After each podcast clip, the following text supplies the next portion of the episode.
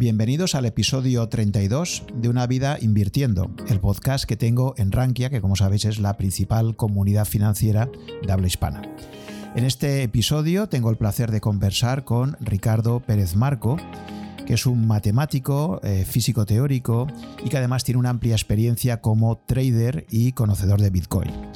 En esta fascinante conversación, que he dividido en dos episodios dada su extensión y diferente temática abordada, en esta primera parte, en este primer episodio, eh, nos centraremos en la experiencia profesional y académica de Ricardo y eh, esto como lo traslada del mundo de las matemáticas, ese mundo eh, teórico y tan abstracto, a un mundo tan aplicado como es el del especulador y el trader.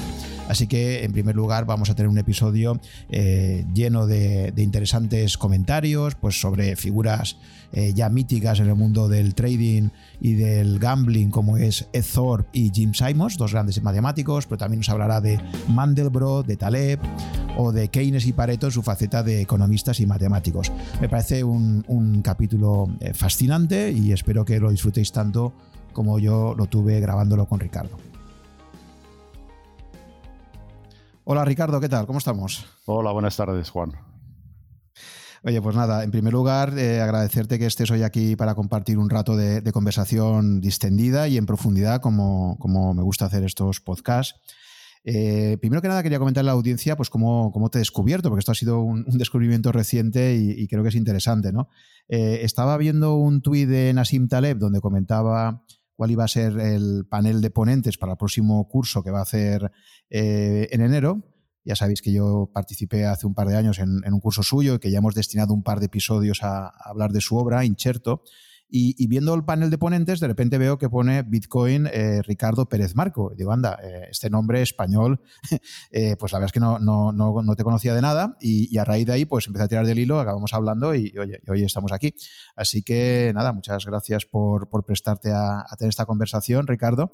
Y, nada, me gustaría que empezaras contando un poco cuál es tu trayectoria profesional y cómo llegas a descubrir el mundo de la inversión. Porque claro, tú vienes de ser un, de formación un matemático y, un físico teórico, creo, ¿no?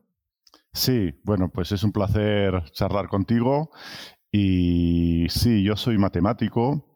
Eh, tengo una trayectoria en que, bueno, estudié en Francia, eh, soy originario de Barcelona, pero he estado trabajando siempre en el extranjero y me formé, me formé en Francia y al mismo tiempo también me licencié en física teórica en la Universidad de Barcelona, pero eh, esencialmente pasando los exámenes de, la facultad, ¿no?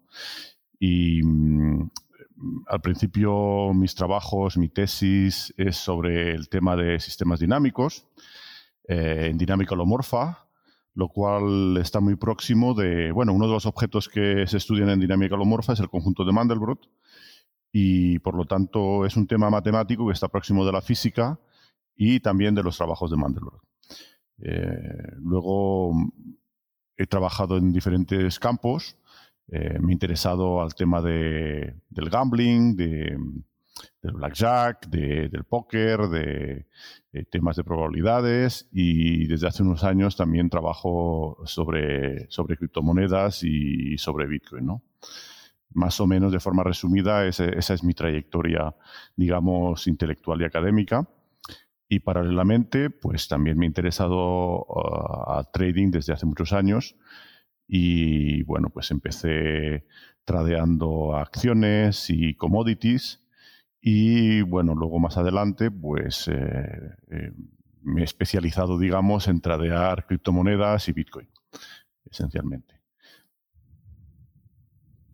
Vale. Em, a ver, no es habitual que un matemático, llamarte un, matemático académico como tú, ¿no? Porque creo que tu trayectoria profesional ha pasado por estar, eh, creo que ha sido unos 10 años, ¿no? incluso un poquito más estuviste en California, ¿no? En la Universidad de UCLA, ¿no? En Los Ángeles. Eh, un sitio muy prestigioso, ¿no? Donde creo que me comentaste además que coincidiste en algún momento allí con, con gente también de mucha envergadura eh, científica. Em, y luego, ahora, actualmente estarías trabajando en lo que sería el equivalente del CSIC, eh, pero en Francia, ¿no? Sí, de hecho, yo cuando yo hice la tesis en Francia, la hice con, con Jean-Christophe Biocos, que fue medalla Fields, eh, es la escuela de Michel Herman en Francia de sistemas dinámicos.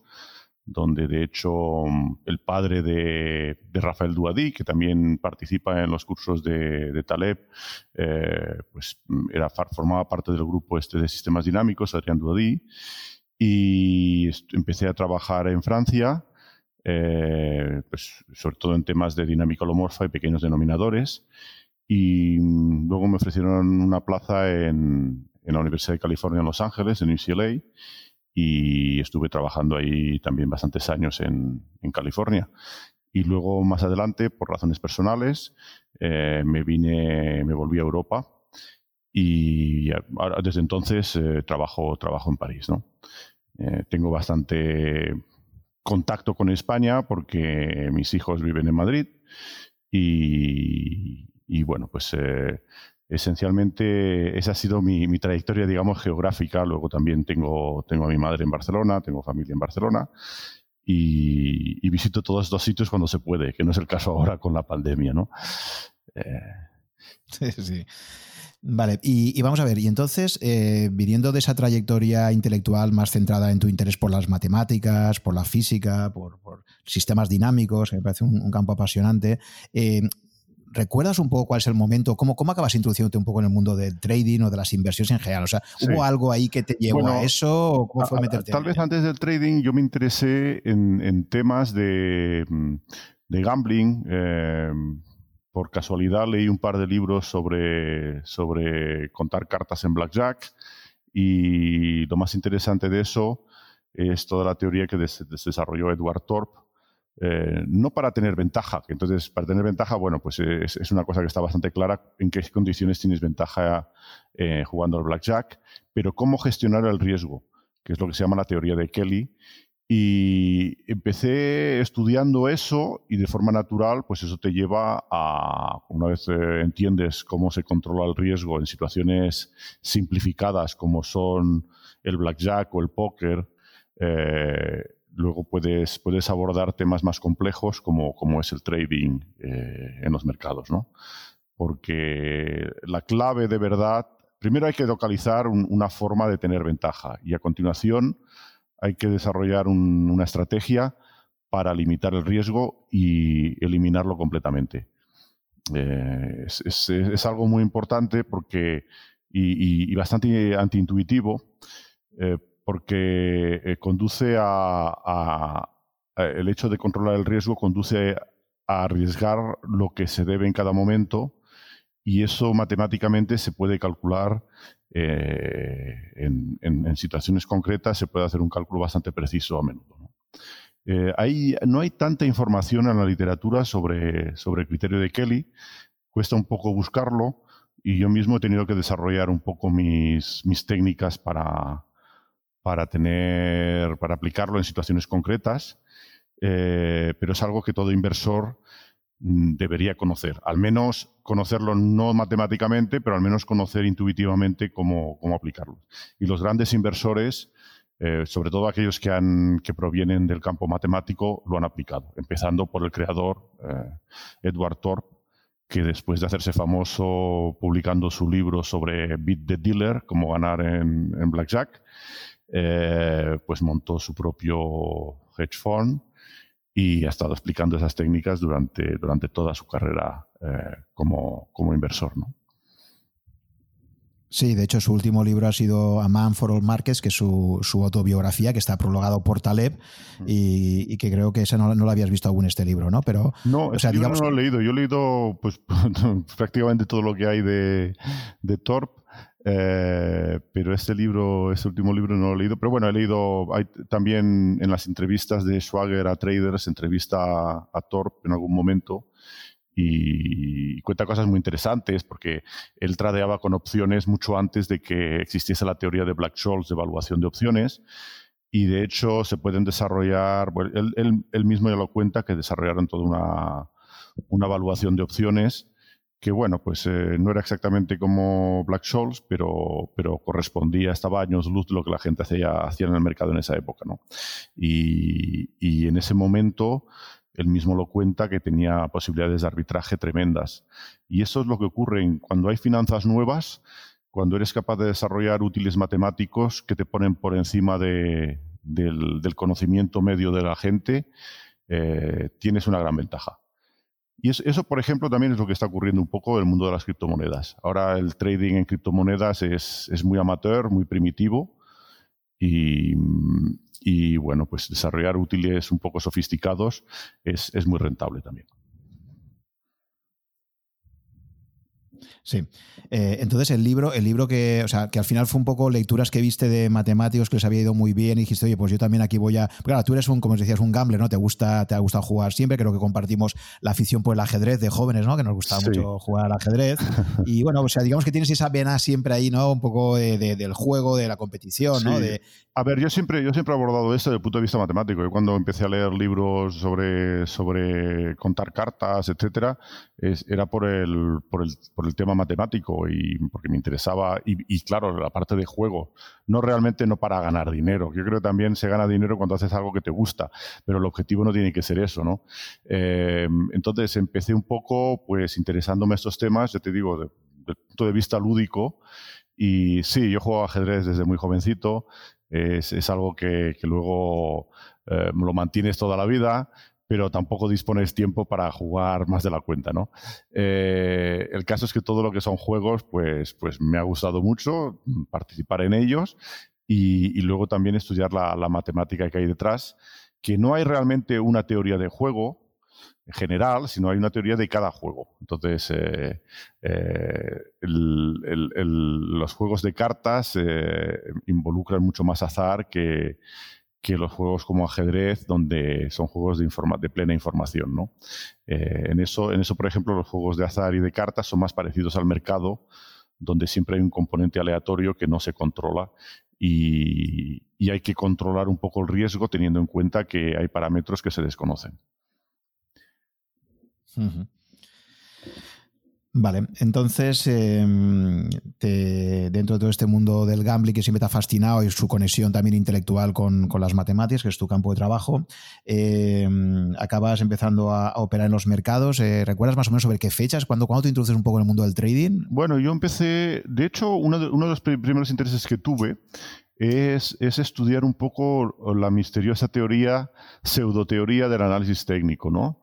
Entonces eso fue, pues, debía ser en los años, los años 90, finales de los 90 tal vez. Eh. Y, bueno, pues, pues leí unos cuantos libros que había.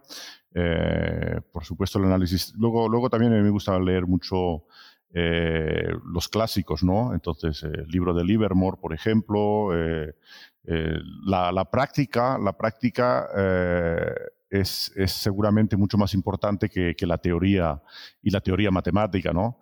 Eh, muchas veces uno puede tener una teoría matemática perfecta y en la práctica las cosas no, funcionan porque hay otros parámetros que, no se tienen en cuenta.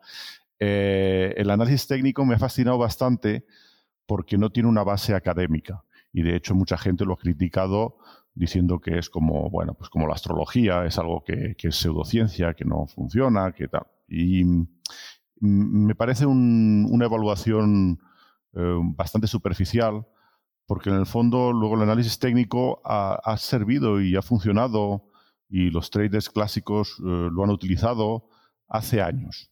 Y es cierto que una vez se ha popularizado, pues, pues ha dejado de funcionar. Es un poco, refleja un poco lo que decía antes, si tienes unos métodos que son originales y propios, pues estás por encima del mercado. Eh, en cuanto eso se populariza o se sabe, pues ya no tienes la ventaja que tenías antes, ¿no? Y, de hecho, eh, una de las críticas proviene también de que la teoría matemática de, matemáticas financieras no contempla eh, el análisis técnico.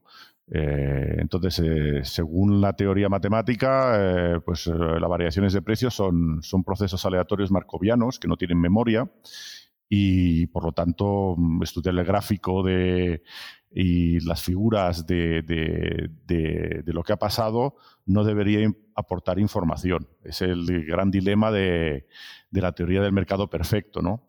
que los traders con éxito saben que no es cierto. Entonces, os recomiendo también, pues, por ejemplo, el, el libro de Dreman, de Contrarian Investment, donde explica también todo esto y, critica bastante la teoría clásica económica.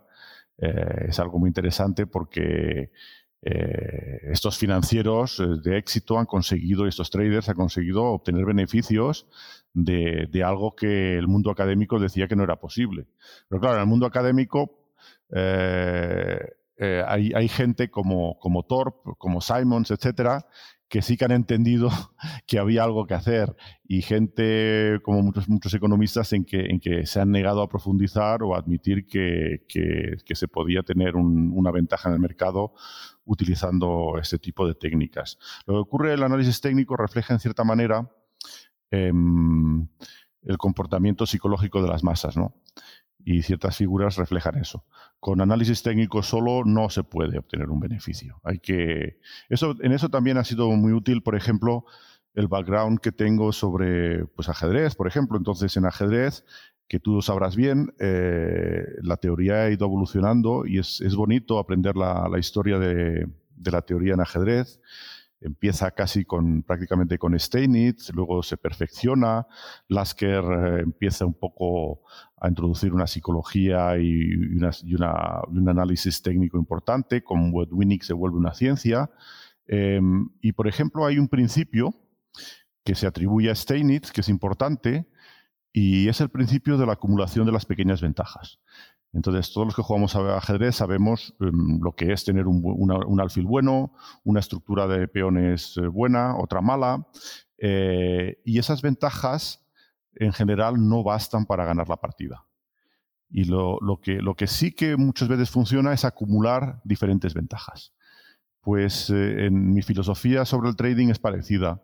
el análisis técnico me aporta un conocimiento extra que no es suficiente para, que mi trading sea, tenga esperanza positiva, pero si lo combino con, otro tipo de técnicas y, igual que, el principio de Steinitz en ajedrez de acumulación de ventajas, pues consigo tener una situación donde eh, tengo, tengo una ventaja. Pequeña, pequeña, porque no se puede esperar tener una pequeña, una ventaja más grande, ¿no? Entonces, una vez se tiene una ventaja pequeña, ya lo único que hay que hacer, que no es trivial, es aplicar un criterio de Kelly para controlar el riesgo. ¿De acuerdo? Y bueno, pues eso un poco ha sido mi filosofía así general para en las inversiones. No hay que llevar prisa, porque si uno intenta dar el pelotazo, eh, bueno, pues le puede salir muy bien y entonces perfecto o le puede salir mal con una probabilidad no nula y entonces arruinarse. Eh, en, los mercados, como por ejemplo jugando al póker, uno no puede tener prisa, tiene que esperar las situaciones idóneas, dejar pasar muchas situaciones que parecen favorables. El mercado siempre estará ahí, no, no hay prisa por entrar en el mercado. eso seguramente mm, mucha gente mm, que, aborda por primera vez el, mercado no lo entiende y hace los movimientos en falso y, luego también cada mercado tiene su propia dinámica. No es lo mismo el mercado del Bitcoin que el mercado del oro, que, el mercado del petróleo, en fin.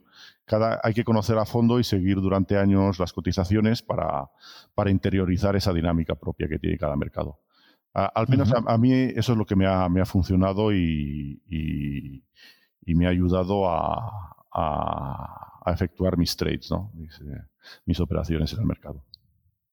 Sí, eh, hablabas que en ajedrez la acumulación de pequeñas ventajas puede llevar a la, a la victoria, efectivamente, y, pero también hay un componente, todos sabemos en el ajedrez y en otros juegos, donde en un momento dado llevas una partida estupenda que lo estás haciendo fenomenal y de repente cometes ahí un, un error ya por cansancio, por, por, cualquier tipo de cosa y se te va toda la partida fuera, ¿no? que es un poco como en la vida también cuando cometes una, un error, digamos, en las inversiones. ¿no? De hecho, tú me pasaste una partida, tú tuviste el, el placer de jugar con el jovencísimo eh, Caruana, ¿no? Fabiano Caruana, que ha llegado a ser su campeón del mundo y, bueno, creo que sigue siendo su campeón del mundo y creo que lo conociste con, cuando tenía 13, 14 años en Madrid, ¿no? Estaba ahí jugando. Sí, de hecho le conocí justo después de volver de Estados Unidos y, él se instaló aquí con su padre.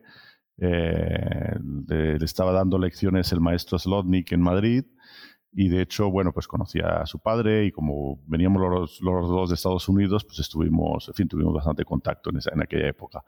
Eh, sí, las... te, lo digo te, lo digo porque la propia partida tuya que me pasaste, la partida tuya con, con Fabi, precisamente es el típico ejemplo de que tú vas acumulando pequeñas ventajas, estaba superior hasta la jugada cuarenta y tantos y de repente la parte final ya ahí fue cuando... Bueno, ahí, ahí había una parte de técnica y experiencia. Ya en aquella época Fabiano jugaba muy, muy bien. Eh, de hecho, su rating, que era superior al mío, no reflejaba su potencia de verdad, ¿no? Y, sí, eh, también ocurre que, parte de la práctica eh, intensiva, la experiencia, hace que, en ese momento, por ejemplo, yo me acumulé, en fin, me quedaba poco tiempo y él, él tenía mucho más tiempo y complicó la partida y le salió bien porque lo, hizo, pues juega, mejor que yo, está clarísimo. Eh, sí, el caso es que mm, eso también es importante, es saber cómo limitar las pérdidas y las pérdidas pueden venir de una mala evaluación, un error o que el mercado se vuelve contra ti. Entonces hay que tener siempre un pan de escape, un stop loss y, muchas veces en póker también es mucho más importante eh, evitar pérdidas grandes que, tener ganancias importantes. ¿no? Eh, tener una cierta disciplina de control del riesgo y no siempre es fácil y, por ejemplo cuando hay mercados muy volátiles como el de Bitcoin, etcétera, em, también hay que saber adaptar las estrategias de salida al propio mercado. Eso, eso, es importante. Pero claro, eso es una cosa que se tiene que desarrollar pues, eh, y, de hecho hay que planificar antes de meterse a operar. ¿no? Hay, que, hay, que, hay que tenerlo bastante planificado y no decidir sobre la marcha de cuando el mercado se mueve en contra, etcétera. Uno tiene que saber hasta qué, hasta qué límites puede aguantar y cuáles no, y cuándo, y cuándo se ha equivocado y, cuándo a lo mejor es un movimiento que es un falso movimiento. Eso. Vale, pues ya lo has mencionado antes y me gustaría que explicaras con más detalle, con algún ejemplo, eh, el famoso criterio de Kelly, que ya hemos mencionado en algunos episodios antes del podcast, pero es verdad que es un criterio que no es fácil de entender, no es muy intuitivo, y, me gustaría que pusieras algún ejemplo sencillo para que nuestra audiencia pudiera entender eh, pues cómo se aplicaría el criterio de Kelly, ¿no? De una forma lo más sencilla posible. Bueno, eh, a ver, en los mercados, para la gente que está interesada en el mercado, lo que, lo que se puede recomendar es que mm, sea prudente y, cuando ha diseñado un plan de prudencia, lo, mejore aún más y se haga aún más prudente. Hay que ser muy conservador para entrar dentro de los parámetros de Kelly. Eh, el caso es que, bueno, un ejemplo simple sería el siguiente. Imaginemos un juego en que, mm, es el ejemplo clásico que se da, que está completamente simplificado, ¿de acuerdo? Entonces, eh, tal cual no nos lo vamos a encontrar ni en los mercados, ni, ni, ni, en póker, ni en, ni en gambling, ni en otro tipo de cosas. Pero que luego hay que, hay, que, hay que mejorar ese modelo para aplicarlo. Pero un modelo muy simple es jugar a cara o cruz y jugar con una moneda que, que tiene un bias y sale más veces caras que cruces. Y sabemos, por ejemplo, que 51% de las veces sale cara y 49 sale cruz. ¿De acuerdo? Entonces, en esa moneda sesgada, eh, sabemos que va, cuando apostamos, por supuesto, siempre vamos a apostar a cara porque sabemos que sale más veces. De 100 veces vamos a ganar 51 veces y vamos a perder 49. Entonces, em, el juego es el siguiente. Jugamos a cara o cruz, apostamos un dinero, si ganamos nos pagan ese dinero y si perdemos lo perdemos. Y el problema es que tengo mil, mil euros y con esos parámetros eh, la cuestión es saber cuánto debo apostar para, para, optimizar mi estrategia y repetirla, por supuesto, porque eh, es un juego a repetición, como en el mercado. Pues entro una vez, salgo, vuelvo a entrar, etcétera. Y bueno, pues entonces, a ver, de forma naif, uno diría, bueno, pues puesto que tengo ventaja, pues lo apuesto todo, ¿no? Tengo ventaja, voy a ganar 51 veces de 100. Y claro, eso puede funcionar una vez, pero el problema es que cuando repito esa estrategia, eh, claramente voy a arruinarme, porque el momento en que pierdo, si puesto el 100% de mi banca, voy a, voy a acabar arruinándome la primera vez que pierda. O sea que no es, no es una estrategia razonable apostar el 100% de mi banca. Apostar el 0% pues tampoco sirve de nada porque tengo conocimiento de que tengo ventaja y no obtengo ningún beneficio. Bueno, pues entonces me dedico a otra cosa, ¿no? Eh, entonces, eh, este análisis tan simple nos muestra que hay una proporción, un porcentaje que puedo apostar que debe ser óptimo. Dice, bueno, a 100 no, pero voy a apostar 900, ¿no? Y, bueno, y si pierdo, pues a veces si apuesto un 90% y luego 9, eh, luego 0,9, etcétera, ¿no? Pues, en esa situación también me voy a arruinar a largo plazo porque casi la mitad de las veces voy a perder y voy a perder el 90% la mitad de las veces. Entonces no es, no es razonable tampoco. Entonces el criterio de Kelly responde matemáticamente a esa pregunta. Y la respuesta es bastante poco intuitiva.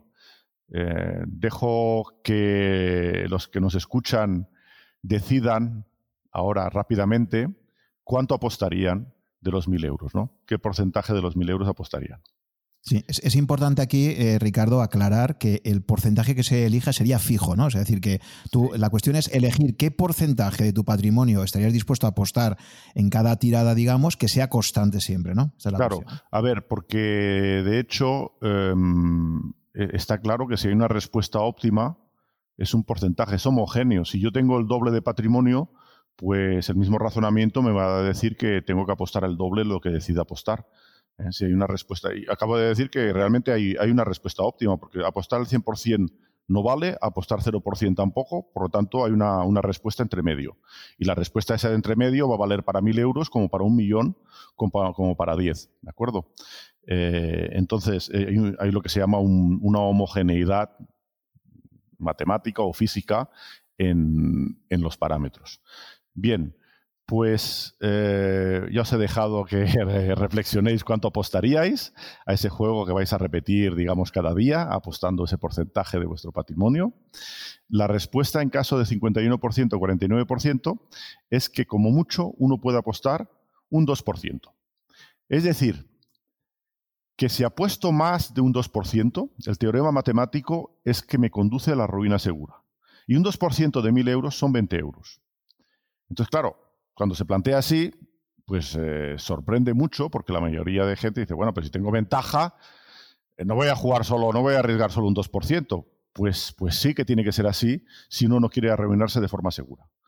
Y bueno, los que no me crean, porque bueno, la demostración matemática la podéis encontrar en, muchos sitios. Yo tengo algún articulito también de, criterio de Kelly donde, donde paso en, pues reviso un poco la demostración clásica pero podéis programarlo. Se podéis hacer un programita donde hacéis una simulación y veis cómo lo que ocurre, ¿no? Y os daréis cuenta que si uno apuesta más de un 2%, por ejemplo, apuesta 30 euros o 40 euros, pues a largo plazo eh, se arruina eh, de forma segura. Es, es, antiintuitivo. Em, de hecho, si uno apuesta menos de 20 euros, es correcto, uno no se va a arruinar, es decir, menos de un 2%, y a largo plazo va a tener un crecimiento exponencial de, su banca. Eh, para obtener el crecimiento óptimo, uno tiene que aproximarse a, un 2%. Eh, un 2% exacto conduce a, soluciones un poco caóticas en que, nos podemos arruinar y la banca puede oscilar eh, muchísimo. Entonces, siempre hay que tomar un margen de seguridad y bueno, pues estamos en una situación así, pues apostar un, 8, un 1,7%, 17 euros, 18 euros, pero jamás pasar del 2%. Esta situación matemática idealizada, los matemáticos teóricos también nos gustan mucho los problemas simplificados porque tiene que ser un problema simplificado donde que contenga eh, la esencia del problema. Entendiendo los problemas simplificados que podemos tratar completamente, podemos entender situaciones mucho más complejas. Eh, en el caso, por ejemplo, del mercado, eh, el criterio de Kelly es mucho más difícil de aplicar porque no sabemos la ventaja que tenemos. Sospechamos la ventaja que tenemos. Y bueno, problema es que a veces la gente eh, evalúa erróneamente la ventaja que tiene. Y bueno, pues si supiésemos exactamente la ventaja que tenemos, podríamos aplicar un criterio de Kelly. Y también el, payoff, lo que, lo que ganamos, no es tan simple como en el ejemplo que he puesto. Precisamente una de las cosas interesantes en trading, yo creo que, la gente, los traders, los traders profesionales, em, eh, basan su beneficio en eso. Eh, al menos en mi caso, mi, beneficio no viene de, de, la mayoría de trades, sino solo de algunos que me reportan un beneficio importante. En póker pasa lo mismo. Mm, el póker no es un juego en que, en que uno busque a ganar el máximo de manos. Uno busca a ganar el máximo de dinero y el beneficio viene de aquellos, aquellas pocas manos donde, donde hay un bote enorme y conseguimos ganarlo. ¿no? Pues eh, todo eso hay que, digamos, partiendo del problema simple que he contado, pues se tiene que ajustar. Uno, una de las dificultades es que, es que la, ventaja que tenemos, pues es, eh, como decimos los matemáticos, una variable aleatoria, no es una cantidad fija. Entonces podemos estimarla, pues tal vez entre, entre un 2% y, y, un 5%. Eh, tener una ventaja de un 10% es algo muy raro que, bueno, se produce en situaciones donde hay arbitrajes. Estoy claro, estoy suponiendo que uno está operando en el mercado con una información estándar. Hay gente que tiene información privilegiada entonces tiene más ventaja, ¿no? Pero eso ya es otro, otro asunto. Eh, incluso la gente con información privilegiada eh, tiene un riesgo y también tendría que aplicar el criterio de Kelly. Pero, mm, en fin, tienes una probabilidad que, es una variable aleatoria y además el payoff eh, también es una variable aleatoria. Eh, yo, por ejemplo, esas situaciones las he estudiado y, tengo, tengo artículos escritos sobre, sobre este tema, ¿no? que están disponibles en, los servidores de preprints, etc.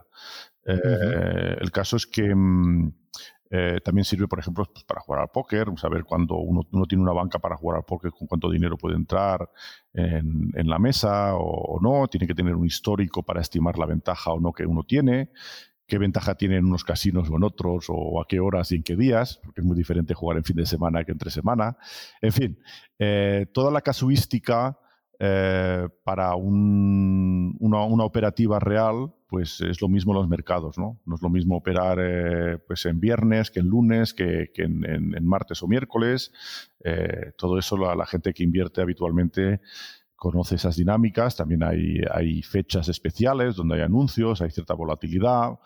Eh, bien, son, hay, que, hay que estudiarlo de forma específica, pero hay todo un bagaje matemático estándar que de hecho luego hay que adaptar a cada situación específica. La verdad es que es muy poco intuitivo lo que has comentado y entiendo que si en vez de ser un 51-49 fuera, por ejemplo, un 60-40, ahí sí eh, va incrementándose el porcentaje, ¿no? Correcto. Mira, la, fórmula de Kelly es eh, eh, de 51 a 49 hay un 2%, eso te marca el 2%. Si fuese 60-40, podríamos apostar hasta un 20% de nuestra, de nuestra banca. Es decir, si tenemos 1.000 euros, podríamos apostar hasta 200 euros. ¿De acuerdo? Pero no más. Si apostamos más, si apostamos más de un 20%, nos arruinaremos de forma segura. Entonces, claro, también hay que, hay que darse cuenta que, la situación. Y luego, además, el teorema de Kelly dice algo más importante. Dice, bueno, es que estamos diciendo que apuestas el mismo porcentaje siempre. Eh, podría cambiar ese porcentaje y apostar unas veces más y otras veces menos si quieres lo haces, pero el teorema de Kelly te dice que, el, crecimiento exponencial es mayor cuando apuestas esa cantidad constante que te da el, criterio de Kelly, en la situación simplificada que os he descrito. ¿De acuerdo? O sea, hay un teorema que es difícil de demostrar, que se. Bueno, difícil de demostrar. Hay que, hay que utilizar técnicas eh, sofisticadas de matemáticas, que son las martingalas en probabilidades, y con técnicas de martingala se puede demostrar eso también. Pero es como, es como lo mismo, es lo mismo que, por ejemplo, cuando uno juega a, la ruleta y utiliza lo que se llama una martingala en el sentido no matemático, que consiste en, cada vez que uno pierde, dobla la apuesta, ¿no? Juega a, rojo o negro y si pierde, dobla la apuesta hasta que gana. Y eso en teoría, pues es una estrategia eh, rentable eh, si, si uno no tiene límite en la apuesta. Problema es que uno va a ganar la mayoría de veces pues el eh, 99% de las veces, pero la vez que pierde va a perder todo lo ganado y más. En, la ruleta, una cosa que hay que aprender también es no jugar a, juegos sin que se tenga ventaja. Entonces, los juegos de casino, eh, bueno, salvo en Blackjack, si se pueden contar las cartas, que ahora con las máquinas que barajan está mucho más difícil o en póker que uno juega contra otros clientes y no contra el casino, simplemente el casino se queda una comisión de los botes, pues en los demás no hay que jugar porque no se tiene una ventaja, salvo uno que, que uno estudie como, como, como ha hecho gente, estudiar la, los sesgos de la ruleta eh, y, y, descubrir que la maquinaria no es perfecta, etcétera. Pero si no, no tiene ningún sentido jugar a un juego. Ah, bueno, tiene sentido si uno quiere pasar el tiempo por, pues, eh, como diversión, por gastándose cierto dinero, pero, pero para ganar dinero no tiene ningún sentido. Por eso también, también yo nunca juego a la lotería. Es decir, no me, no me, veréis nunca comprar el gordo de Navidad, porque, porque claro, cuando uno echa las cuentas, lo que devuelve Loterías Nacionales eh, de lo recaudado es, eh, es un 45% en premios. Es un juego ruinoso. No tiene sentido. Sí, sí, sí. Y curiosamente sobre eso el Estado no anuncia, no pone igual que como para los fumadores y tal. Hay que ver ahí como es paternalista para tantas cosas, pero justo para no nunca dice, eh, ojo, jugar a juegos de azar solo puede eh, es tremendo eso, porque claro, hay unos intereses eh, de tanto de loterías del Estado como de todos estos monopolios, porque son monopolios reales de las casas de apuestas. Y personalmente me parece vergonzoso que se permitan eh, sin, dar a la información necesaria a la gente. Por supuesto, la gente es libre de, gastarse el dinero que quiera, pero en realidad no es libre porque, por ejemplo, las partidas de póker privadas son ilegales. Eh, no sé por qué, cada uno puede, gastarse el dinero como quiera, ¿no? Pero bueno, son leyes que están hechas para preservar ciertos monopolios de los casinos, de las casas de apuestas y, eh, en fin, yo tengo un punto de vista que me parece, me parece muy mal que se permitan casas de apuestas. Ahora con la pandemia parece que todo está cerrado menos las casas de apuestas que no tienen ventilación ni ventanas. Eh, y, bueno, eh, hay que ser consciente de lo que hay y la mejor forma de luchar contra eso es no participar, ¿no? sí, sí, sí, es que es, lamentable.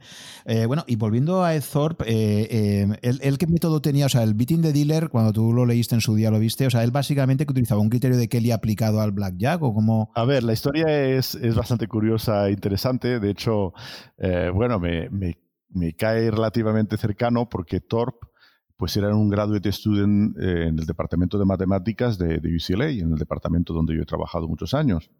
Y claro, él era, fue, fue estudiante graduate en los años 60. Yo trabajé ahí en los años 90, ¿no? Y, en los 2000.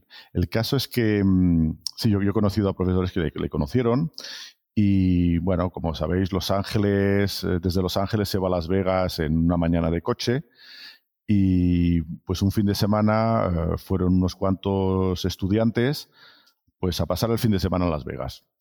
Y bueno, el caso es que estuvo jugando a Blackjack, estuvo viendo mm, la dinámica del juego y claro, se dio cuenta de que eh, cuando en la baraja quedaban cartas grandes, la probabilidad de, la banca de, pasarse eh, es, el 21 el Blackjack. Se, se, van sacando cartas y uno tiene que aproximarse a 21 sin pasarse. ¿no? y cuando quedan cartas, eh, cartas grandes en la baraja, es mucho más fácil para el casino pasarse. Y bueno, mm, con esa idea, en los, uno de los primeros ordenadores, esos que se programaban con cartas en la época, pues hizo unos programitas para evaluar eh, si tenían ventaja y descubrió que en efecto, en, ciertas, en la condición de que quedasen más cartas grandes en la baraja, pues se tenía ventaja. Y eso es fácil de ver, porque si uno está siguiendo la partida, y, va contando las cartas bajas que salen, pues si salen muchas más cartas bajas, quiere decir que quedan cartas altas en, la baraja, ¿no? Entonces la estrategia es simple, uno, uno sin saber nada de la baraja, uno no tiene ventaja, pero sabiendo que en la baraja quedan cartas grandes, pues entonces puede estimar la ventaja que tiene y puede apostar más fuerte para rentabilizar esa ventaja. El problema siguiente, y yo creo que la contribución más importante de Torp fue determinar qué cantidad podía apostar. Porque es, lo mismo que en Kelly. Uno puede tener una ventaja, pero si apuesta al 100%, a la larga, y lo repite la estrategia, no va a ganar. ¿no? Bueno, pues determinó. Entonces, dio la casualidad que precisamente eh, em, lo comenta en sus libros. No sé quién le, indicó eh, el artículo de Kelly, em, que estaba relacionado, de hecho, sobre la teoría de la información de Shannon, donde determinaba la estrategia óptima en ese tipo de situaciones. Estudió el, artículo de Kelly y lo, traduzco, lo tradujo en, una implementación práctica de, cuánto había que apostar según la ventaja que se tuviese. Y la ventaja que se tiene se sabe contando estimando la, proporción de cartas grandes que quedan en la baraja. Y bueno, luego mm, escribió un libro, se hizo famoso, los casinos entraron en pánico, eh, prohibieron el blackjack, quitaron el blackjack, y claro, se dieron cuenta que, que el blackjack les reportaba mucho dinero y que quitar el blackjack pues les hacía perder mucho dinero, así que lo volvieron a reintroducir. Y entonces en vez de mm, jugar a blackjack con una baraja, pues eh, utilizaban dos o muchas más o hasta seis, eh, seis barajas, porque entonces es mucho más difícil eh, que la proporción de cartas grandes sea mayor de las que quedan, ¿no? Pero bueno, pues sigue siendo posible y uno si tiene paciencia puede esperar que se presente la situación en, que hay en que se tiene ventaja, que quedan muchas más cartas grandes y, precisamente aprovecharla. Entonces, a, continuación los casinos pasaron a, eh, observar los jugadores y cuando alguien parecía que contaba las cartas, echarlos simplemente, lo cual tienen derecho en, en Nevada. En el estado de Nevada pueden echar a cualquiera del casino y bueno, entonces el juego de los, de los jugadores, de los contadores de cartas profesionales era, era hacer todo eso de forma disimulada. Entonces hay algunas películas que, que, cuentan un poco las estrategias, pero bueno, hay grupos de jugadores muy, muy conocidos que luego incluso escribieron libros donde cuentan cómo se organizaban, con, tenían contadores en cada mesa y un apostador el, Monster Better, que, iba, que iba, se sentaba en la mesa en el momento que estaba la cosa caliente y, apostaba. De nuevo, todo una casuística de cómo funcionaba la, situación. ¿no? Bien, entonces los, los casinos estuvieron luchando contra eso, que bueno, que al final no hacían nada ilegal, estaban contando las cartas y respetando las reglas del juego. Eh, el caso es que Thorpe eh, pues se hizo famoso a raíz de esos trabajos y escribió ese libro famoso Beat the Dealer y luego más adelante pues escribió, escribió otro libro eh, también explotando pequeñas ventajas del mercado que se llama Beat the Market. Y es un poco su lanzamiento, digamos, mediático. Luego es alguien que, que fue miembro del Departamento de Matemáticas de la Universidad de California en Irvine y, y luego te ha tenido su actividad de trader durante toda su vida eh, en Newport Beach. Y ahora, curiosamente, en su último libro recomienda como estrategia de inversión sencilla y tranquila la indexación. O sea, curiosamente, ahora, ahora lo que defiende como un plan de inversión a largo plazo en su último libro dice que, básicamente lo, mejor es indexarte al mundo de forma diversificada y que eso es la, estrategia ganadora y tal. ¿no? Bueno, también hay, un libro interesante, ahora mismo no recuerdo el título, pero era de, mm, unos gestores eh, de, fondos de inversión que mm, Estoy intentando recordar el título, pero ahora mismo no me acuerdo, pero lo, podré buscar. Eh, el caso es que, em, demuestran muchas veces que es mucho más interesante invertir en índices que invertir en un fondo gestionado, porque los, gastos de gestión se te llevan el beneficio. ¿no? Entonces, eso también para, una inversión, digamos, no, no profesional eh, o más bien casual y no calentarse la cabeza es probablemente un, tipo de inversión más simple. Y luego el otro caso que tenemos famosísimo de matemático convertido a inversor y que le ha ido espectacularmente bien es Jim Simons. ¿Qué me puedes contar un poco qué, sabes de él y, por qué crees que ha, sabido utilizar esa ventaja? ¿no? Porque él es también un catedrático de matemáticas que se mete a, inversor. ¿no? Eh, Simons es un matemático famoso, eh, uno de los coautores de la fórmula de Chern-Simons en, geometría, es un geómetra, eh, catedrático de Stony Brook que, también muchas de esas cosas empiecen un poco por un golpe de suerte. Y según lo cuenta él mismo, pues eh, invirtió en, plata en un cierto momento, antes de, la burbuja de plata histórica y de oro que hubo en el año, en el año 83. ¿no? Eh, entonces, gracias a esos beneficios, pues, pues organizó algo más profesional y más serio que fue desarrollando conjuntamente con matemáticos, físicos, eh, lingüistas, eh, la, filosofía de, entonces montó el, hedge fund Renaissance Technologies y, bueno, es muy generoso con los matemáticos. De hecho, hay una fundación Simons que da premios a matemáticos, que da becas. Eh, entonces, por ejemplo, tengo un estudiante que estuvo de postdoc en Stony Brook, eh, en fin, un estudiante de doctorado que hizo la tesis conmigo y luego estuvo de postdoc en, en Stony Brook con una, con una beca de Simons, ¿no? Y, y, Simons todos los años organiza una fiesta para matemáticos en las cuales he tenido el honor de asistir y en su mansión de gigantesca con, orquesta y una mesa gigantesca llena de pasteles. ¿no? Eh, bueno, es alguien que, sí, es un matemático muy serio y, y, que ha entendido una cosa importante y es que eh, al final el mercado y el trading es información. Y si tienes mejor información que el resto y la sabes utilizar, es como vas a obtener una ventaja. Entonces, eh, los métodos científicos que ha desarrollado Simons y su equipo eh, se basan un poco en eso. Es, eh, al principio había mucho arbitraje, de hecho se puso de moda en cierta época arbitrar los mercados, mirar las correlaciones clásicas y cuando había una divergencia de correlación, pues, pues apostar en el sentido contrario. Lo que pasa es que eso ha sido sobreexplotado, entonces también hay que entender que el mercado es dinámico. La estrategia que funciona en un momento dado, pues deja de funcionar y hay que ir desarrollando constantemente eh, técnicas nuevas para tener una ventaja en el mercado. Pero durante, durante la historia de Renaissance Technologies ha tenido un éxito fabuloso, ¿no? no el, hedge fund más grande. Fíjate que eh, precisamente otros dos profesores de, del curso de Tale también, que son los históricos, los que crearon un poco el grupo, está Robert Frey, y Robert Frey creo que tiene un edificio a su nombre ahí en Stony Brook, ¿no? O sea, fíjate la, la, el, el, dinero que ha ganado toda la gente que ha trabajado, porque Frey estuvo varios años trabajando en, sí. en Renaissance, ¿no? Sí. Eh, entonces, efectivamente, la gente que está trabajando ahí, bueno, han salido todos eh, con, con un resultado sí, personal muy, muy, bueno. Stony Brook ha sido la cuna un poco de intelectual de, del grupo de Simons, ¿no?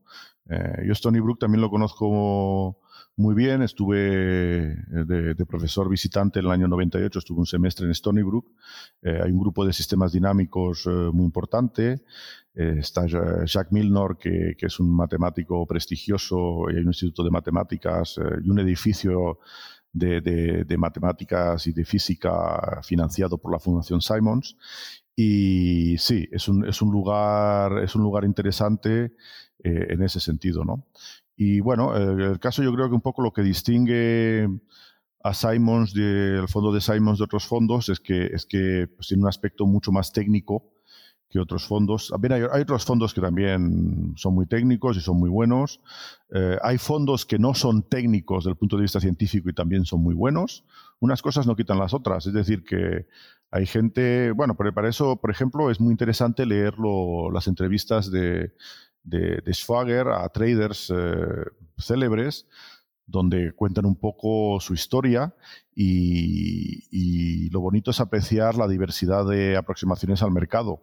Y bueno, pues eh, eh, volviendo un poco al comentario sobre la acumulación de pequeñas ventajas, no es porque uno entiende análisis técnico y, le hace caso y tiene unas técnicas de, de, data mining y de análisis de datos y de cálculo de correlaciones.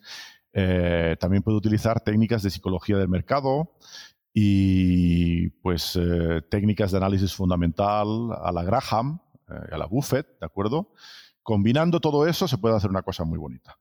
Y uno, yo creo que, es como en matemáticas. En matemáticas eh, hay gente que, que, le gusta más hacer cosas de forma numérica, otra gente de forma teórica, otra gente, bueno, pues empleando ciertas técnicas u otras. Cuando uno aborda un problema matemático, es tan difícil que cualquier herramienta que pueda ser útil hay que utilizarla. Entonces eso, bueno, pues eh, es difícil porque tiene uno que estar familiarizado con diferentes técnicas, pero ciertamente es algo que, que, contribuye al éxito cuando uno hace investigación de resolver ciertos problemas. Y eh, yo creo que para el trading es lo mismo. Uno no tiene que limitarse y decir, pues yo soy un analista técnico y solo miro las charts, etcétera, o y los indicadores de análisis técnico, o decir que yo solamente, o, de, decir que bueno, eso no, no, sirve para nada, hay que mirar los PER y las valuaciones de las empresas, y etcétera. Bueno, todo sirve, todo sirve y yo creo que el que, el que deja de lado algún aspecto está, está perdiendo potencia de trading, ¿no? Y luego otra, otra aproximación también que ha hecho ganar mucho dinero ha sido la aproximación ya del propio Nassim Taleb, eh, que él básicamente ha explotado, bueno, si la visión del mundo es que estamos en medio cristán, como él llama, ¿no? Estamos en distribuciones normales y que es un poco los modelos mainstream, los modelos dominantes en matemáticas financieras, básicamente suponen que los eventos de las colas son eventos muy raros y que tienen un impacto limitado, ¿de acuerdo? Y un poco su... Pues eh, y en cambio él, pues desde hace años, supongo que con su conexión con Mandelbrot, que si quieres ahora la comentas un poquito, pues vieron claramente que los mercados no funcionan así, ¿no? Que tienen unos efectos de cola. El, primero, el primero que detectó, que se dio cuenta de eso y escribió artículos sobre eso fue Mandelbrot. Mandelbrot estudió el, mercado del algodón, que era el, que el mercado en el que se tenía un histórico de, precios más, eh, más antiguo, y se dio cuenta que las variaciones de precios, que, tradicionalmente en los modelos matemáticos de matemática financiera son log normales. Entonces, hace, el principio de la matemática financiera eh, es Bachelier. Bachelier fue un alumno de Poincaré a principios del siglo XX, hizo la tesis con Poincaré y desarrolló un modelo donde la variación de precios, de hecho, no era no normal, sino normal. Bueno, hizo, hizo, ese tipo de, estudio y, de hecho, bueno, pues digamos que, el asumir que la, distribución de precios es log normal eh, es natural. Eh, las, distribuciones normales o gaussianas eh, se encuentran en, en muchos sitios y el teorema central límite que dice que cuando tenemos una acumulación de, eventos aleatorios, pero hay ciertas hipótesis, como que la, esperanza, la suma de las esperanzas está acotada, pues se converge hacia una distribución log normal. Lo que ocurre es que en el mercado real no es así. Y eso los traders profesionales lo sabían perfectamente. Y, de hecho, si os leéis las historias de traders que vivieron el crack del 87, donde hubo una, una variación de precio que correspondía a 20 desviaciones estándar del modelo log normal, eh, sabéis perfectamente. Entonces, 20 desviaciones estándar es algo que es imposible ver. Es algo que nunca va a ocurrir si realmente tienes un modelo log normal. Eso ya es una prueba de que el modelo log normal no era el correcto. ¿no? Eh, pero, pero Mandelbrot se dio cuenta mucho antes, en los años 60, pues publicó artículos sobre, sobre la variación de precios eh, del mercado de algodón y, bueno, pues eh, se dio cuenta de que, de que hay, hay, fenómenos de tipo de, estadísticas de tipo Pareto, de, colas largas, y eso es algo que, que Taleb eh, pues ha difundido y ha explotado. Y corresponde un poco a lo que os decía antes. Uno puede apostar por los fenómenos raros de colas largas. Es antiintuitivo. Es decir, la gente no está pensando que el año que viene va a haber una pandemia que va a crear una volatilidad en el mercado, en el mercado enorme. Y tampoco uno lo puede saber, pero uno puede estar preparado para un fenómeno de ese tipo. Entonces, uh, Taleb sobre todo ha desarrollado toda una teoría de convexidad, de, que significa, hablando en, castellano, sería decir que uno se prepara para un fenómeno inesperado de ese tipo, un cisne negro, que va a mover los mercados de forma inesperada y uno se, se planifica su portfolio de manera que a estar preparado para ello. ¿De acuerdo? Entonces eso es, muy interesante eh, porque, bueno, Taleb lo ha divulgado mucho, pero, pero antes de Taleb no estaba tan... la gente que, invertía de forma profesional era consciente de eso y sabía, sabía cómo gestionarlo. Por ejemplo, hay un efecto, por ejemplo, un, libro interesante es también, eh, eh, el título es Historia de un especulador o algo así, de Niederreiten que cuenta, por ejemplo, el efecto fin de semana. ¿no? Efecto fin de semana, eh, pues en trading normalmente los mercados, ciertos mercados cierran el fin de semana, pero el fin de semana la vida no se para. Pueden ocurrir cosas, puede, crear, puede desencadenarse una guerra, etcétera. Y entonces eh, el tener posiciones abiertas durante el fin de semana em, es un riesgo. Es un riesgo, entonces muchos traders cierran posiciones el viernes y las reabren el lunes. Es decir, que el viernes venden y el, y el, lunes, y el lunes compran. Bueno, pues eh, durante muchos años ciertos traders han estado explotando eso, ¿no? Eh, haciendo lo contrario, comprando el viernes y vendiendo el lunes. Y de esa manera, pues uno crea un, una estrategia que, que es rentable en el corto plazo, salvo cuando ocurren fenómenos de ese tipo. Entonces, muchas veces también el mercado es muy engañoso porque puede parecer que hay oportunidades de arbitraje simples y claras, pero detrás, debajo, hay unos riesgos escondidos que no son evidentes y, bueno, pues eh, y, también el riesgo es difícilmente calculable, ¿no? Entonces esa estrategia no es convexa en el sentido que se expone a, tener unas pérdidas importantes. Es un poco la misma estrategia que las martingalas de jugándolo a, a la ruleta, ¿no? que además es muy difícil ver que, eso, eso no es rentable. En el caso de la ruleta, pues matemáticamente uno puede hacer los cálculos y puede darse cuenta de ello, pero en, en el efecto fin de semana en trading, pues es un poco más complicado. ¿no? Bueno, todo eso son ejemplos clásicos que ahora están bien entendidos y no hay mucho que rascar solamente utilizando ese tipo de efecto. Luego también hay un efecto, por ejemplo, de, navideño, que, ciertos traders los utilizan. Quiere decir que, bueno, eh, yo los conocidos que tengo que trabajan en hedge funds y tal, que tengo, tengo algún buen amigo que se dedica a, controlar el riesgo de los traders, a veces les hacen trabajar el, fin el día de Navidad por, por eso, porque justo, justo la víspera están, están, están invirtiendo, explotando ciertos efectos que, bueno, tienen ciertas reglas de control de riesgo que a veces tienen que llamar al orden a los traders, pero bueno, esa es, una situación. Entonces son, son ejemplos de, sí, em, de, de, fenómenos con poca probabilidad, pero uno puede, puede basar su inversión en ese tipo de cosas también. En el caso de Tale, pues ha hecho famosa su estrategia de, operar con opciones muy fuera de, dinero, ¿no? Y básicamente dice, bueno, pues como el mercado no valora correctamente, porque el mercado trabaja con esas distribuciones log normal que decías, ¿no? Eh, como no está valorando adecuadamente, o sea, el precio que le está poniendo a esto, considero que no es correcto, durante mucho tiempo voy a hacer esa compra de opciones, eh, voy a estar pagando eh, ese dinero, pero el día que, que el mercado haga esa desviación que no está contemplada en el modelo, por ahí voy a recuperar con muchísimo todo lo que he ido perdiendo en esas pequeñas cantidades. Hace falta sobrevivir. Quiero decir que, que, una de las cosas más complicadas en el mercado es el timing, ¿no? Entonces uno puede, puede, puede estar en lo correcto y, puede arruinarse antes de que ocurra lo que uno, uno espera, ¿no? Y, acaba ocurriendo. eso, eso, ya lo contaba Keynes, decía que eh, uno puede estar, eh, puede tener la opinión correcta, pero que el mercado tarde más tiempo en, darle la razón de lo que aguante su bolsillo, ¿no? Bueno, Keynes era una personalidad muy interesante porque, bueno, se conoce y se ha deformado un poco eh, sus, eh, su contribución en economía, pero hay que saber que en origen era un matemático. Eh, tiene un libro de probabilidad muy interesante porque es en la época en que la teoría moderna de la probabilidad, que fue desarrollada por los rusos, por la escuela de Kolmogorov, aún no se había desarrollado y tiene una teoría que no solamente es de probabilidad, sino de plausibilidad. El libro de Keynes de probabilidad, yo creo que muy poca gente lo ha leído, y es muy curioso. Eh, luego, además, Keynes, además de, economista, eh, era trader. De hecho, de hecho gestionó, gestionó los fondos de Oxford, si no me equivoco, de forma bastante rentable.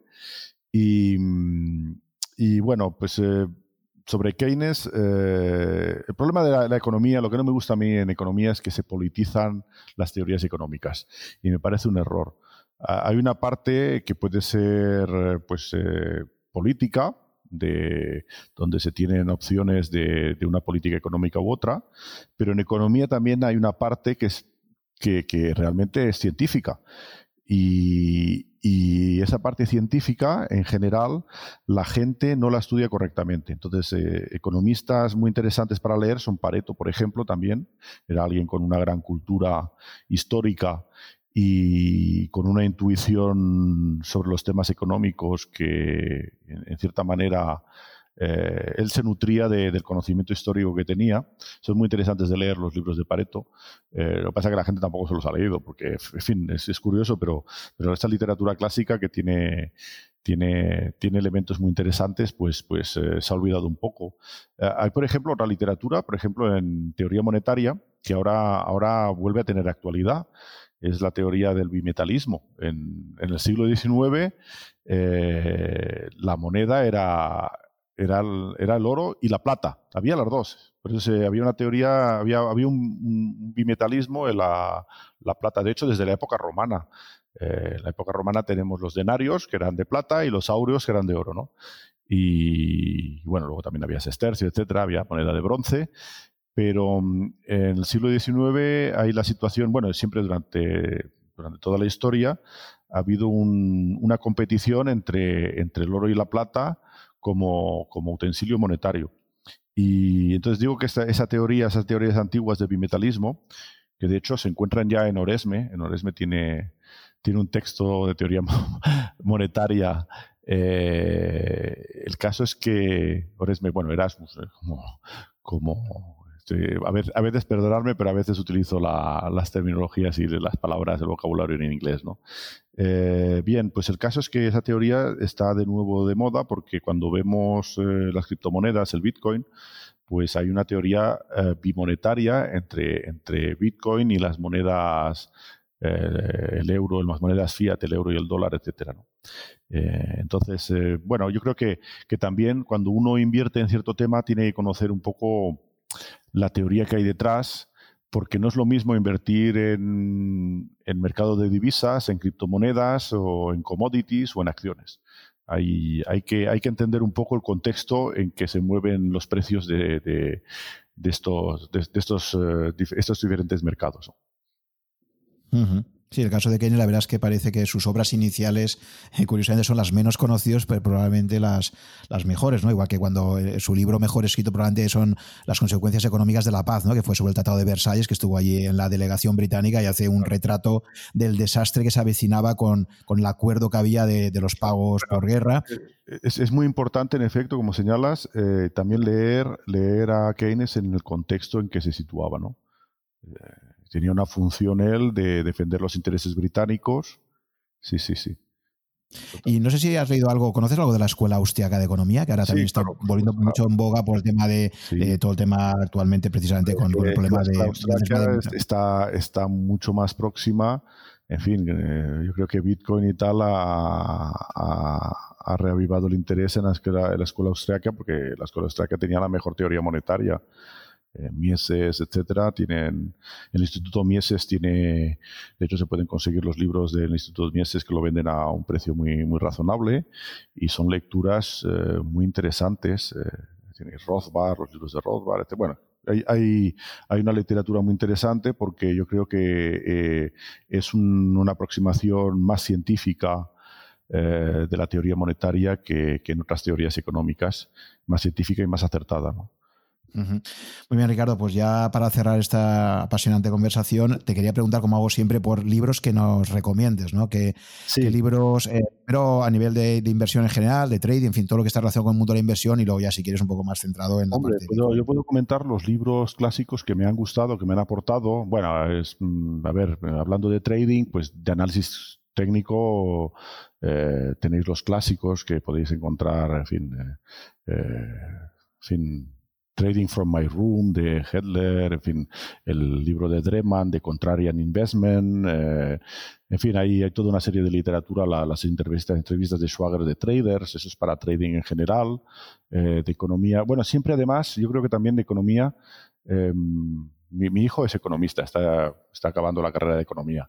Y bueno, y tengo una hija que es psicóloga, entonces tengo, por suerte no son matemáticos, pero, pero que las dos cosas son muy interesantes también para evaluar el mercado, tanto, pero hay que entender la economía de forma no estándar. Siempre leer los libros de economía desde el punto de vista crítico de, de los errores. Bueno, eh, Taleb es un excelente crítico de, de la literatura económica, pero, en fin, eh, hay, que, hay, que, hay que ser conscientes de las debilidades de la literatura económica y yo creo que para entender la economía de verdad lo que hay que entender es las finanzas. Yo me fijo en los financieros, la forma en que razonan y muchos financieros entienden mucho mejor la economía que los economistas. De hecho, lo que, lo que acaba apareciendo en los libros de economía es finanzas con 20 años de retraso. ¿no? Eh, pero bueno, es literatura importante, quiero decir que, que, hay que ser conscientes porque hay, hay actores que se basan sobre cierto, pues tienen esa información de tipo económico que son los que mueven sus inversiones. Entonces, eh, como en todo juego, a ver, el mercado no es, eh, no es totalmente neutro, eh, tienes diferentes actores y hay que entender cómo se mueve y quiénes, cuáles son las fuerzas que intervienen. Hay que entender un poco de historia, de política, y explicado un poco monetariamente, pues hay toda una literatura eh, importante, pero yo creo que a mí me ha aportado también mucho es toda la parte histórica. De hecho, en mi, en mi trabajo como matemático puro, eh, paso mucho tiempo estudiando la literatura, la literatura antigua del siglo XIX, donde hay ideas muy interesantes. Y eso, eso si lo sabes analizar correctamente, te aporta mucho. Entender la historia de un tema eh, te, enriquece, ¿no?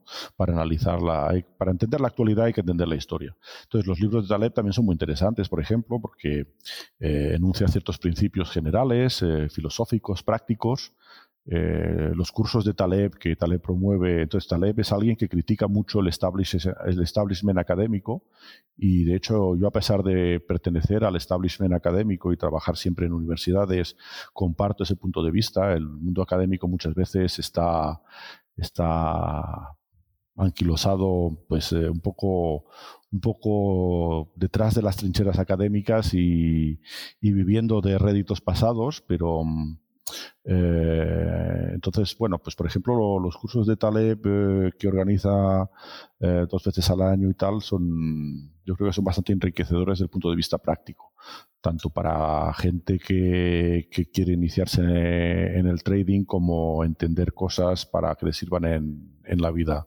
en la vida en todos los, en todos los ámbitos, ¿no? Si te tienes que mojar, o sea, ¿qué libro has releído más? Que, o sea, esto de Skin in the Game, ¿no? O sea, que yo al final siempre pregunto, por una ah. cosa es lo que recomiendas. si al final ves tu, biblioteca y dices, oye, ¿cuáles son tus libros de cabecera, los que a ti te han, más, te han marcado más como intelectual y tal? que tengo aquí al lado, tengo tengo miles de libros. a ver, no, el problema es que no todo, hay, hay, unos cuantos libros que son importantes. Sí, de Taleb, yo leí a Taleb eh, muy al principio cuando publicó su primer libro, cuando no, él no era conocido. El Fooled by Randomness es un libro muy recomendable. Eh, que, explica un poco las dificultades que tenemos en entender la, aleatoriedad, ¿no? Eh, yo creo que es un libro recomendable. Eh, Luego hay libros, por ejemplo, como mi amiga Leo Margues, jugadora de póker, que también ha escrito un poco desde el punto de vista de jugador de póker profesional, cómo se gestiona la aleatoriedad. Bueno, estos son, son libros de público general que pueden ser útiles. Eh, luego, pues, eh, eh, para ir al nivel siguiente ya hay que entrar en, en libros un poco más técnicos, ¿no? Eh, entonces, eh, y, luego hay cosas que no se encuentran en los libros. Uno tiene que desarrollar su propio, su propio estilo, su propia intuición y, su propia comprensión de los mercados, porque copiando lo que dice lo que hay en los libros no se llega a ningún sitio. Hay que, hay que tener cierta originalidad y si además uno tiene la suerte de encontrarse algo como Bitcoin cuando están haciendo, pues genial. Y si no, pues no pasa nada. Uno gestiona lo que, lo que va conociendo. Pues ha sido un verdadero placer. Espero que pueda contar contigo en el futuro. Yo creo que a raíz de este podcast ya verás cómo surge más interés en, este tema y en poder tener nuevos debates. Así que nada, muchísimas pues gracias. y... También charlar contigo y, nada, aquí quedo a vuestra disposición. Un abrazo. Hola. Si te gustan estos coloquios que mantengo con inversores, aficionados o profesionales con una dilatada trayectoria, Simplemente recomendarte que te hagas usuario registrado de Rankia si aún no lo eres y te suscribas a mi blog para recibir todas las novedades que publico allí, que pueden ser tanto webinars que vaya a hacer próximamente como la información de los nuevos podcasts que publico. El blog está disponible en rankia.com barra blog barra. Ahí vas a poder encontrar todas las novedades que voy publicando, así como los enlaces a todos los contenidos que destaco. Por otra parte, también te recomiendo, si te interesa la temática financiera, eh, pues que te suscribas a las alertas que envía Rankia con todas las novedades de webinars o formación en general que imparte. Creo que os van a resultar de mucha utilidad.